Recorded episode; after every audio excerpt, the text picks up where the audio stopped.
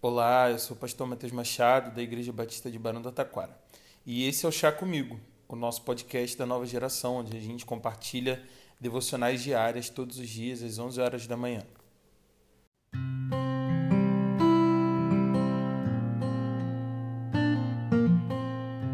Provérbios capítulo 28, no versículo 2, nos diz o seguinte: Os pecados de uma nação fazem mudar sempre os seus governantes mas a ordem se mantém como um líder sábio e sensato.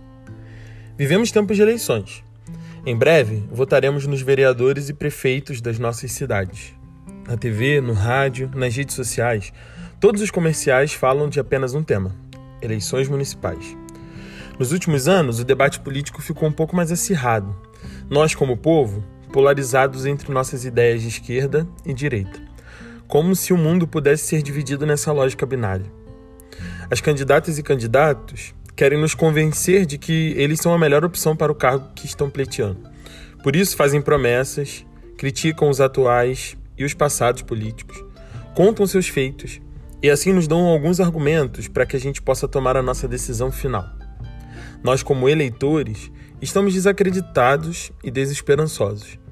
Ainda que existam pessoas que creiam na vinda de um possível Messias para resolver todos os nossos problemas sociais e políticos, no fundo, a maioria de nós acredita que a política é feita por gente corrupta que não luta pelos nossos interesses reais. A leitura sapiencial liga a mudança de seus governantes ao pecado de um povo. Uma rápida leitura no Antigo Testamento, tanto do livro de Juízes como do livro dos Reis, deixam muito clara também essa relação feita entre o pecado do povo e a mudança do governo. Se o povo era justo e bom, haviam juízes e reis bons para o povo. Se o povo era mau, também assim era o seu governante. Os autores desses livros relacionavam esse comportamento aos pecados do povo. E é isso que o sábio reforça nos seus escritos. Mas seria muito interessante também a gente observar que esse líder, esse político, emerge desse povo. Os autores falaram isso, e como a gente sabe, a corrupção ela está destinada apenas a não somente àqueles que fazem política. No dia a dia, nós também temos a oportunidade de agir incorretamente no trânsito, nas nossas finanças, no nosso trabalho, na nossa vida pessoal. E muitas vezes cedemos. Eu ouvi minha mãe dizer várias vezes durante a minha vida toda que a diferença entre nós e as pessoas que foram presas, por exemplo, é que elas foram pegas, elas foram descobertas e nós ainda não. Entenda, não é que minha mãe estivesse envolvida em nenhuma maracutaia. É que essa é uma pura verdade. Nós somos todos corruptos. Em alguma medida, todos temos algo em que podemos ser pegos.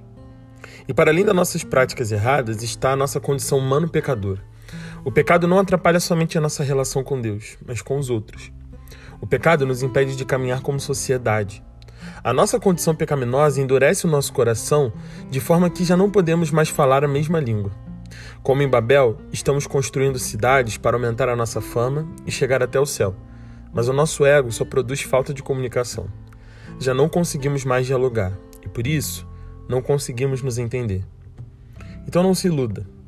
Quem somos como povo reflete quem temos como líderes políticos e não o contrário. Que o Senhor tenha misericórdia da nossa nação e do nosso povo.